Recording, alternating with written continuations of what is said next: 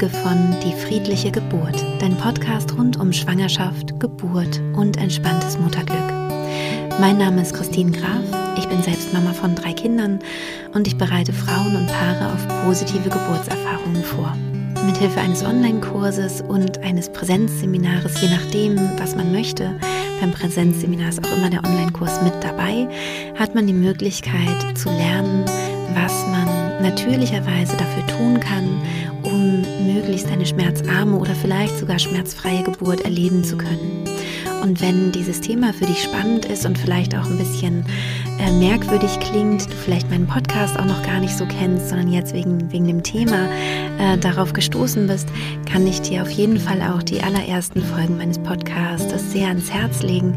Ähm, dann erklärt sich das alles ganz natürlich und äh, du merkst dann auch, dass es kein Humbug ist, sondern tatsächlich alles evidenzbasiert und ähm, ja, da gibt es eine sehr, sehr gute Studienlage dazu. Also, es gibt Möglichkeiten, selbstständig ähm, das Schmerzempfinden zu regulieren bei der Geburt ähm, auf ganz natürliche Weise. Und das wünsche ich natürlich allen Frauen, die Geburten erleben, damit Geburten positiver erlebt werden können. Ich selbst habe beides erlebt, sehr schmerzhafte Geburten ohne dieses Wissen und eine schmerzfreie Geburt mit diesem Wissen. Also es ist auf jeden Fall spannend, sich damit auseinanderzusetzen, denke ich. Heute soll es aber um das Thema PDA gehen. Also was kann man machen, um medizinisch äh, zu unterstützen, dass es der Frau während des Geburtsvorgangs gut geht. Und ich wünsche dir jetzt ganz viel Freude bei dieser Podcast-Folge und viele spannende und gute Erkenntnisse für dich. Die PDA ist die Abkürzung für Periduralanästhesie. Es ist die Möglichkeit, mehr oder weniger stark in dem Bereich die Frauen zu, ähm, zu narkotisieren, der Schmerz, als schmerzhaft empfunden werden kann bei einer Geburt. Man kann eine PDA auch für andere ähm, Situationen einsetzen. OPs zum Beispiel, man kann sogar auch einen Kaiserschnitt machen mit einer PDA. Da wird aber meistens lieber die Spinalanästhesie ähm, benutzt, weil die etwas schneller wirkt. Ähm, die wird sozusagen tiefer eingeführt, also schon an der gleichen Stelle, aber tiefer gesetzt. Man braucht dafür weniger Narkosemittel, aber sie wirkt gleichzeitig sehr viel stärker. Das heißt, man hat dann wirklich gar keine Empfindung mehr. Bei der PDA wird versucht, dass die Frauen trotzdem noch ähm, etwas empfinden, auch ihre Beine noch bewegen können, dass sie also nicht komplett narkotisiert sind. Die PDA ist denke ich, also ich bin selbst keine Medizinerin, aber soweit ich weiß, ist es die stärkste Möglichkeit, ähm, um bei einer natürlichen Geburt Narkose zu setzen. Und seit einigen Jahren gibt es die sogenannte Walking PDA. Da wird sich eben bemüht, dass die, ähm, dass die Beine nicht mit narkotisiert sind. Das heißt also, dass die Frauen sich weiter bewegen können, weil es einfach auch gut ist unter Geburt, dass die Frauen noch ja mobil sind ja, und dass sie auch eben noch ein Gespür haben für ihren Körper. Ähm, da komme ich aber später in diesem Podcast auch noch drauf zurück und werde das ein bisschen genauer besprechen. Zunächst möchte ich einmal sagen, ähm, wie eine PDA überhaupt gesetzt wird, also was da, was da eigentlich passiert. Dann möchte ich über Komplikationen und Nebenwirkungen sprechen. Ich werde aber nicht die schlimmsten, schlimmsten, möglichsten, seltensten äh, äh, Komplikationen aufführen, um da auch keine Angst zu machen, sondern das, was vielleicht häufiger mal vorkommen kann, dass man das so ungefähr mal umreißt und weiß. Und ich möchte auch einen ähm, typischen Geburtsverlauf oder klassischen Geburtsverlauf mit PDA einmal beschreiben, damit man weiß, was dann möglicherweise in der Folge auf einen zukommen kann. Mir ist es dabei ganz wichtig, keine Angst zu machen, weder in die eine Richtung noch in die andere und auch nicht zu bewerten, sondern es gibt wirklich Situationen, in denen eine PDA ein großer, großer, großer Segen ist. Deswegen finde ich es wichtig, dass man da mal etwas drüber gehört hat, auch wenn man sich vielleicht eigentlich ähm, jetzt nicht so dafür erwärmen kann und eine natürliche Geburt zum Beispiel geplant hat ohne Schmerzmittel. Was passiert also, wenn eine PDA gesetzt wird? Meistens passiert es im Sitzen. Ich glaube sogar fast immer ist es so, dass die Frauen sitzen und es wird hinten der Rücken frei gemacht. Ähm, ein Anästhesist ähm, kommt dazu Es ist so, wenn eine Frau sich eine PDA wünscht oder eine PDA braucht, dass es immer dann ein, eine Zeitverzögerung gibt, weil zuerst der Anästhesist oder die Anästhesistin gerufen werden muss und die sind manchmal dann noch im OP zum Beispiel und, und brauchen einfach eine Weile, bis sie da sind. Die Frau setzt sich dann normalerweise aufs Bett und soll ihre Schultern entspannen und den Rücken krumm machen. Dann wird die Stelle, die Einstichstelle, desinfiziert. Das ist im unteren Rücken an der Wirbelsäule eine Stelle. Und ähm, danach wird eine Lokalanästhesie der Haut vorgenommen, damit der ähm, Einstich der, der PDA, der Nadel, ähm, nicht so stark gespürt wird oder gar nicht gespürt wird.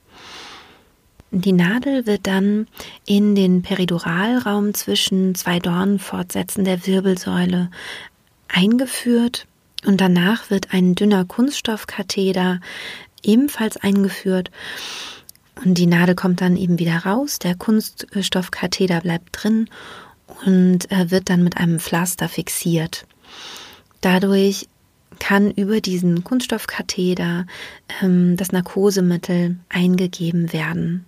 Das ist normalerweise ein Gemisch aus einem Opiat und einem lokalen Betäubungsmittel und das wird meistens kontinuierlich ähm, gegeben. Also das Narkosemittel läuft dann tröpfchenweise in den Periduralraum und ähm, ja, dadurch wirst du eben in dem Bereich narkotisiert, der ansonsten schmerzhaft für dich sich anfühlen würde. Zum Teil wird es aber auch schubweise gegeben. Das heißt, dass ähm, man nennt es, soweit ich weiß, Single Shot, ähm, wo du entweder über eine kleine Pumpe selbst dir sozusagen eine, einen Single Shot verpassen kannst, also eine äh, Schmerzlinderung, oder das aber eben über die Hebamme läuft, die reinkommt und dann eben sagt, ich, ähm, ich erhöhe nochmal die Dosis oder ich gebe jetzt nochmal was nach.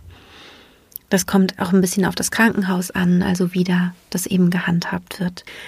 Jetzt hast du also vielleicht eine, eine Vorstellung schon mal davon, wie sowas ablaufen kann. Ähm, man versucht mittlerweile die PDA so einzustellen, meistens, dass es nicht, dass sie nicht ganz so stark wirkt. Das heißt, die, dass die Frauen noch mitgehen können. Man nennt es Walking PDA, dass sie eben ihre Beine noch bewegen können. Mm, und es gelingt zum Teil ganz gut und zum Teil aber auch nicht so gut. Das heißt, man kann das nicht so richtig dosieren, dass es bei jeder Frau gleich gut wirkt. Das heißt, es kann sein, dass du den Wunsch hast, dass nur die, die Wellenspitzen genommen werden und die, diese Idee, dieser Gedanke ist auch, ist auch super. Aber es kann eben auch sein, dass du stärker auf das Medikament reagierst und dann vielleicht wirklich nur noch wenig spürst ähm, von der Geburt. Und bei vielen Frauen ist es auch so, dass sie sich genau das wünschen, also dass sie eigentlich gar nichts davon so richtig mitbekommen wollen.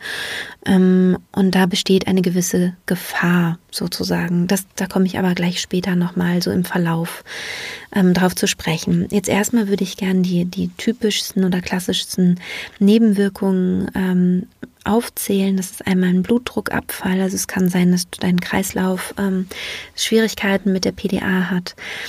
Und es kann sein, dass es zu Kopfschmerzen kommt, ähm, nachdem die PDA gelegt wurde. Das ist dann der Fall, wenn die Nadel etwas zu tief eingestochen wird. Also es ist generell ganz gut, wenn man einen sehr erfahrenen Anästhesisten oder eine erfahrene Anästhesistin hat. Mm, was noch passieren kann, ist, dass es einen Bluterguss gibt oder kleinere Blutungen. Das ist relativ häufig ähm, genau an dem, an der Stelle, wo eben an der Einstichstelle sozusagen. Und wie gesagt, es gibt auch noch ähm, schlimmere Nebenwirkungen, Komplikationen, die aber sehr, sehr selten sind. Und dadurch ähm, möchte ich jetzt gar nicht so genauer darauf eingehen. Wenn du das, wenn du das wissen möchtest, kannst du da natürlich dich selber noch belesen und schlau machen. Aber auch im Aufklärungsbogen zur PDA findet man natürlich all diese Sachen auch. Nun möchte ich ähm, mich ganz herzlich an dieser Stelle bei Jana Friedrich bedanken. Sie hat den Hebammenblog und da habe ich einen spannenden Artikel gefunden zum Thema PDA und sie beschreibt eine klassische Geburt mit PDA. Und ähm, ich glaube, das ist gut, das einmal gehört zu haben und um dann eben auch entscheiden zu können, ist es für mich eine Option oder in welchem Fall ist es dann eine Option für mich, eine PDA zu wollen und zu wünschen. Was passieren kann und häufig passiert, wenn, Fra äh, wenn Frauen PDAs bekommen, ist, dass die ähm, Kontraktionen der Gebärmutter nachlassen. Also die klassischen Wehen, die ich aber lieber Wellen nenne. Ähm, die Wellen können also nachlassen, was dann dazu führt, dass es meistens dann einen Wehentropf gibt. Also die, damit eben die Wellen wieder in Schwung gebracht werden es besteht die Gefahr, dass die Frau, wenn die, wenn die PDA sehr stark wirkt, komplett aussteigt, mental aussteigt aus dem Geburtsprozess. Und das ist eigentlich auch der Punkt, ähm, den ich besonders entscheidend finde. Also das heißt, oft ist es so, dass die dann anfangen, ähm, sich zu unterhalten oder zu schlafen, was ja auch gut sein kann mit dem Schlafen, aber eben sich zu unterhalten, sich abzulenken und nicht mehr im Geburtsprozess mental ähm, zu sein. Das heißt also, sie sind wirklich mit ganz anderen Sachen beschäftigt und das ist aus mehreren Gründen schwierig. Ähm, ein Grund, den ich ganz wichtig finde, ist, dass das Kind ja weiter durch die Geburt geht und Mutter und Kind sind meiner Meinung nach ganz stark miteinander verbunden. Das heißt, ich gehe davon aus, dass das Kind schon spürt, ob die Mutter irgendwie anwesend ist, mental anwesend ist, also dass, dass das Kind begleitet ist oder ob es quasi ganz allein ist in diesem Prozess. Ähm, ich glaube nicht, dass es das intellektuell erfassen kann oder dass es sich später daran erinnern kann oder irgendwas. Aber ich glaube, dass dieses Verbundenbleiben mit dem Kind ganz, ganz wichtig sein kann für eine Geburt und es dem Kind leichter macht und auch der Mutter und ähm, hinterher auch nach der Geburt dieses erste Kennenlernen erleichtert werden kann, dadurch, dass die Mutter die ganze Zeit den Geburtsprozess auch mental begleitet hat, also mental ähm, mit dem Kind verbunden geblieben ist. Das heißt, wenn du dich für eine PDA entscheidest, würde ich immer empfehlen, dass du trotzdem mit deinem Kind mental verbunden bleibst, also nicht innerlich aussteigst, sondern eben im Geburtsprozess bleibst, ähm, vielleicht auch innerlich in Gedanken mit deinem Baby sprichst, damit es sich ähm, verbunden fühlen kann. Allerdings zum gleichen Thema, also was ist, wenn die Frau aussteigt, weil sie einfach nichts mehr spürt, also keine Kontraktionen mehr spürt. Ähm, die Geburt verläuft dann gewöhnlicherweise länger. Es liegt auch ein bisschen daran, dass sie die Impulse nicht mehr richtig wahrnehmen kann. Also die Instinkte sind ähm, weitestgehend ausgeschaltet. Das heißt, welche Position wäre jetzt die richtige, das spürt vielleicht die Frau nicht mehr so gut. Ähm, und auch später in der Geburt spürt, spürt sie vielleicht auch den Pressdrang gar nicht. Also ja, merkt einfach gar nicht, in welchem Stadium sich gerade das Kind befindet. Und das kann die Geburt ähm, länger machen oder es ist wohl anscheinend auch tatsächlich häufig so, dass die Geburt dadurch länger dauert. Und das kann natürlich dann auch zu schlechteren Herztönen führen, wenn das Kind länger unter Geburt ist und länger vielleicht auch im Geburtskanal, ähm, also mit diesem starken Druck und dieser Enge zu tun hat, kann es eben sein, dass dadurch auch Herztöne abfallen. Ähm, das ist natürlich nicht in allen Fällen so, aber die Gefahr besteht dadurch ähm, ein bisschen stärker, als wenn die Frau wirklich mitgeht und aktiv ist. Oft ist es dann so, dass die Hebammen Geburtspositionen empfehlen, also ähm, sagen, die Frau soll doch mal versuchen, sich irgendwie zu drehen oder vielleicht auch äh, hinzuknien oder hinzustellen. Und das kann eben schwierig sein, wenn die ähm, PDA zu stark wirkt und die Beine vielleicht teilweise oder ganz ähm, betäubt sind und sie die eben nicht mehr spüren. Dann gibt es noch einen weiteren Punkt. Beim Legen der PDA werden auch Infusionen gelegt und dadurch ist dann meist auch die Harnblase voll und die Frau merkt aber keinen Harndrang mehr, merkt noch nicht mal, dass ihre Harnblase voll ist und kann es vielleicht auch nicht mehr ähm, regulieren, die Harnblase loszulassen. Vielleicht sind eben, wie gesagt, auch die Beine ähm, betäubt, sodass sie nicht mehr auf die Toilette gehen kann. Und dann würde eben ein Katheter gelegt werden. Das sollte man vielleicht auch einmal schon gehört haben, dass sowas sein kann. Das muss einem alles keine Angst machen, weil gerade wenn du tief entspannt bist, deine Augen geschlossen hast, ähm, dann auch noch eine PDA hast, also da ist es ja so, dass man dann sowieso ja eben dort nichts mehr oder nicht mehr so viel merkt. Ähm, das heißt, auch ein Blasenkatheter wird dann eben auch nicht mehr so wahrgenommen und ähm, ist, denke ich, auf jeden Fall zu verdauen, wenn, ähm, wenn es eben wichtig war, eine PDA zu bekommen. Wichtig ist eben, dass ähm, der Urin abgehen kann. Deswegen wird eben dieser Blasenkatheter gelegt, ähm, weil sonst der Beckenausgang durch die volle Harnblase verkleinert ist und das vermindert auch die Wellentätigkeit. Ja, und dann zum Ende der Geburt hin, das hatte ich gerade auch schon mal angedeutet, ist es so, dass oftmals dann der Pressdrang nicht mehr richtig gefühlt wird. Man versucht dann manchmal die äh, PDA ein bisschen zu verringern, also dass nicht mehr so viel ähm, Narkosemittel ankommt bei der Frau. Und dann ist es manchmal auch schwer für die Frauen, wenn sie vorher einfach gar nichts gespürt haben von der Geburt, dann wieder mit der Kraft der Wellen konfrontiert zu werden. Denn zu diesem Zeitpunkt sind die Wellen sehr, sehr hoch, die Kontraktionen sind sehr, sehr stark und ähm, die dann gut zu veratmen und gut mit ihnen zurechtzukommen, kann dann eben auch wieder eine Herausforderung sein. Wenn ähm, die PDA weiterhin sehr stark wirkt und die Frau wird dann angeleitet, mitzuschieben, mitzupressen, kann es eben sein, dass die Frau das nicht mehr einfach nicht mehr richtig fühlt. Und dann presst sie zwar irgendwie, weiß aber nicht wohin. Und ähm, dann kommt es meistens dann irgendwie mehr am, im Kopf an und die Augen werden rot, aber äh, nicht so richtig im Unterleib. Und dadurch ähm, hat es das Kind eben auch schwieriger, weil die Impulse, die eigentlich aus dem Körper kommen, mit diesem Pressdrang ja, die können dann eben nicht umgesetzt werden, sondern man rät nur irgendwie und versucht irgendwas in die Richtung zu machen, hat aber einfach das Gefühl nicht mehr so wirklich dafür. Ja, und das kann eben dann dazu führen, dass ähm, das Kind nicht genug ähm, Unterstützung durch die Mutter bekommt, um durch den Geburtskanal zu kommen. Und ähm, dann gibt es oftmals dann doch den Einsatz einer Saugglocke. Ähm, auch davor, finde ich, braucht man keine Angst haben. Auch mit einer Sauglocke kann eine Geburt sehr friedlich verlaufen und sehr schön sein. Ähm, aber natürlich, klar, wenn man eine Sauglocke vermeiden kann, dann ist es auch toll, das zu vermeiden. Was auch sicher für einige Frauen ganz interessant ist, ist, ähm, wenn du eine PDA bekommst, kannst du nicht mehr ins Wasser, du kannst nicht mehr in die Wanne, also weder eine Geburt in der Wanne noch zur Entspannung in die Wanne. Und äh, du musst danach dann auch ähm, für einige Zeit im Krankenhaus bleiben. Also du kannst nicht ähm, ambulant entbinden und nach der äh, Geburt dann eben ein paar Stunden später dann wieder nach Hause gehen. Es gibt aber Situationen, und das finde ich ganz, ganz wichtig, in denen es gut und wichtig ist, dass es eine PDA gibt, also dass es diese Möglichkeit gibt. Ich glaube aber, und ich denke, das ist jetzt auch so ein bisschen klar geworden, wenn wir uns den klassischen Geburtsverlauf nach einer PDA mal anschauen, ähm, ja, dass es sinnvoll ist, wenn man versucht, eine PDA zu vermeiden. Also wenn man auch andere Möglichkeiten hat, Schmerzen zu regulieren, als dass man die, also auf die PDA angewiesen ist. Wenn die Gefahr besteht, in ein Trauma zu rasseln, weil du merkst bei der Geburt, du ähm, hast starke Schmerzen und du fühlst dich einfach ganz ausgeliefert und nicht gut, dann finde ich es ganz, ganz, ganz wichtig, dass du dir einen guten Notausgang überlegst. Und eine PDA kann eben ein sehr effektiver, guter Notausgang sein.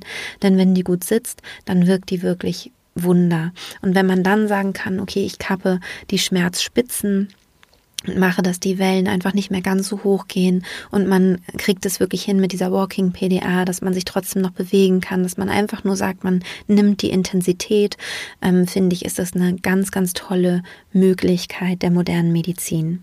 Es kann auch sein, manchmal verkrampfen die Frauen sehr stark im Beckenbereich und wenn sie dann ähm, eine PDA bekommen, entkrampft es einfach auch und dadurch kann das Kind dann vielleicht auch leichter kommen. Also es gibt durchaus Situationen, in der eine PDA absolut sinnvoll ist.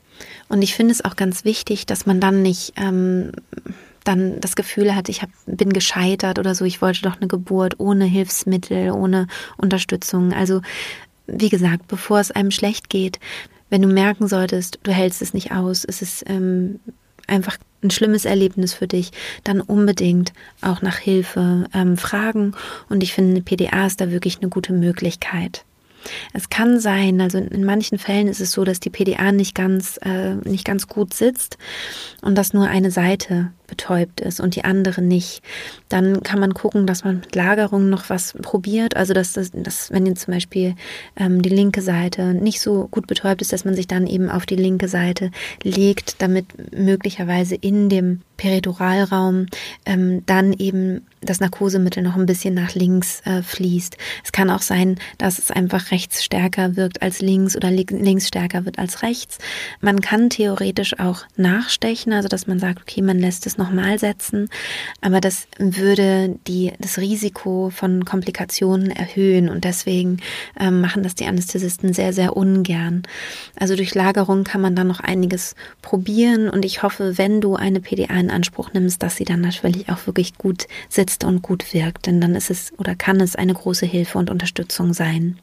Ich selber finde es am ja am besten, am schönsten und am natürlichsten, wenn die Frauen die Hypnose nutzen, um eine Schmerzlinderung hervorzurufen oder auch eine komplette Analgesie zu erzielen. Analgesie bedeutet, dass du durchaus noch Druck merkst, dass du durchaus noch ähm, äh, Dehnung merkst, aber eben kein Schmerzempfinden mehr hast. Ähm, wir sind in der Lage, diesen Zustand mehr oder weniger gut selbst zu erzeugen. Das hängt auch mit, mit ja, ganz vielen unterschiedlichen Faktoren zusammen, aber eben auch mit einem, mit einem guten vorherigen Üben. Und wenn dich das interessiert, dann kannst du sehr gerne mal schauen. Auf meiner Homepage gibt es eine Seite über Wissenschaft und Studien, was die Hypnose angeht. Da gibt es zum Glück mittlerweile wirklich evidenzbasierte ähm, Studien, auf die man auch wirklich vertrauen kann, die sehr, sehr ähm, gut sind und seriös. Ja, und das ist ja auch der Grund, warum Hypnose zum Teil auch bei Operationen als Anästhetikum eingesetzt wird. Wie gesagt, hier findest du aber in diesem Podcast noch ganz, ganz viele Informationen darüber, warum und wie das genau wirken kann. Gerade in den ersten Folgen findest du da sehr viel zu, wo ich das so ein bisschen erkläre. Und ich glaube, dass diese mentale Vorbereitung sehr, sehr wichtig ist für eine Geburt, um möglichst eben zu vermeiden, dass man da in so ein ähm, Schmerzkarussell hineingerät. Wenn es aber trotzdem passiert, weil das kann natürlich auch sein, dass man es äh, nicht schafft, es abzurufen unter Geburt zum Beispiel, oder dass man so irritiert wird, dass man plötzlich ähm, rausfliegt und ähm, da noch weitere Hilfe nötig wird, damit man eine positive Geburtserfahrung machen kann, dann finde ich es eben ganz wichtig, dass du mit dir auch im Reinen bist, wenn du dir dann Hilfe holst. Ja, das war es für heute mit dieser äh, spannenden Folge, wie ich finde, zum Thema PDA. Ich hoffe, du hast für dich ganz viel mitnehmen können. Ich hoffe auch, dass ich dir da keine Angst gemacht habe, denn das ist absolut nicht meine, meine Absicht, sondern ich möchte, dass du weißt, es ist ein super Notausgang oder kann ein super Notausgang sein. Ähm, es sollte aber, denke ich, ein Notausgang sein und kein geplanter Weg, sondern ähm, es gibt wirklich natürlicherweise tolle Möglichkeiten, was du tun kannst, damit deine Geburt möglichst angenehm verläuft. Im Grunde, so wie das auch andere Säugetiere machen. Also ich gehe davon aus und es ist auch meiner Meinung nach sehr stark zu beobachten, wenn man sich Tierdokumentationen anschaut, zum Beispiel über Geburten von anderen Säugetieren, ähm, dass sie eben auch in einen hypnotischen, tranceartigen, tiefen, entspannten Zustand gehen bei Geburt und dementsprechend dann eben ganz leise werden und still und atmen. Und ähm, ja, man das Gefühl hat, sie haben eine ganz tief entspannte, starke Konzentration. Und genau dieser Zustand ist einfach auch für uns Menschen der optimale Zustand bei Geburt. Wir werden halt nur immer ganz gerne ähm, da ein bisschen rausgerissen oder, oder ähm, reißen uns vielleicht auch selbst immer mal wieder aus diesem Zustand raus. Das kann man aber durchaus trainieren, sodass einem das viel besser gelingt, diesen Zustand zu erreichen und auch zu halten. Ja, und so wünsche ich dir eine wunderschöne Schwangerschaft, eine wunderschöne Vorbereitung auf deine Geburt. Und es kann ja auch sehr viel Freude machen, sich mit sich zu beschäftigen, zu meditieren, sich zu entspannen, vielleicht auch wirklich Hypnose zu lernen und zu üben, in Kontakt zu gehen mit deinem Baby. Und dann wünsche ich dir natürlich auch eine Geburt, in der eine PDA gar nicht notwendig wird. Und falls doch, dass du dann ganz bewusst bei deinem Kind bleibst, bei deinem Baby bleibst, beim Geburtsprozess bleibst. Und dann wünsche ich dir, dass du deine Geburt im Endeffekt als ein schönes Erlebnis empfindest, so oder so. Und wenn du magst, dann schreib mir gerne zu dieser Podcast-Folge etwas ähm, auf Instagram. Da mache ich wieder einen Post zu dieser Folge und unten drunter kannst du gerne schreiben, wie sie dir gefallen hat. Da würde ich mich natürlich sehr freuen. Ich möchte mich an dieser Stelle auch nochmal ganz herzlich bedanken. Ich habe äh, in der letzten Zeit so viele schöne Rezensionen bekommen und ähm, die sind einfach so, so toll und rühren mich so sehr. Und da möchte ich ganz, ganz herzlich Danke sagen bei jeder, die sich die Zeit genommen hat, mir zu schreiben. Ich lese diese Rezensionen alle und freue mich wirklich sehr über jede einzelne. Vielen, vielen Dank. Alles Liebe und bis bald. Deine Christine.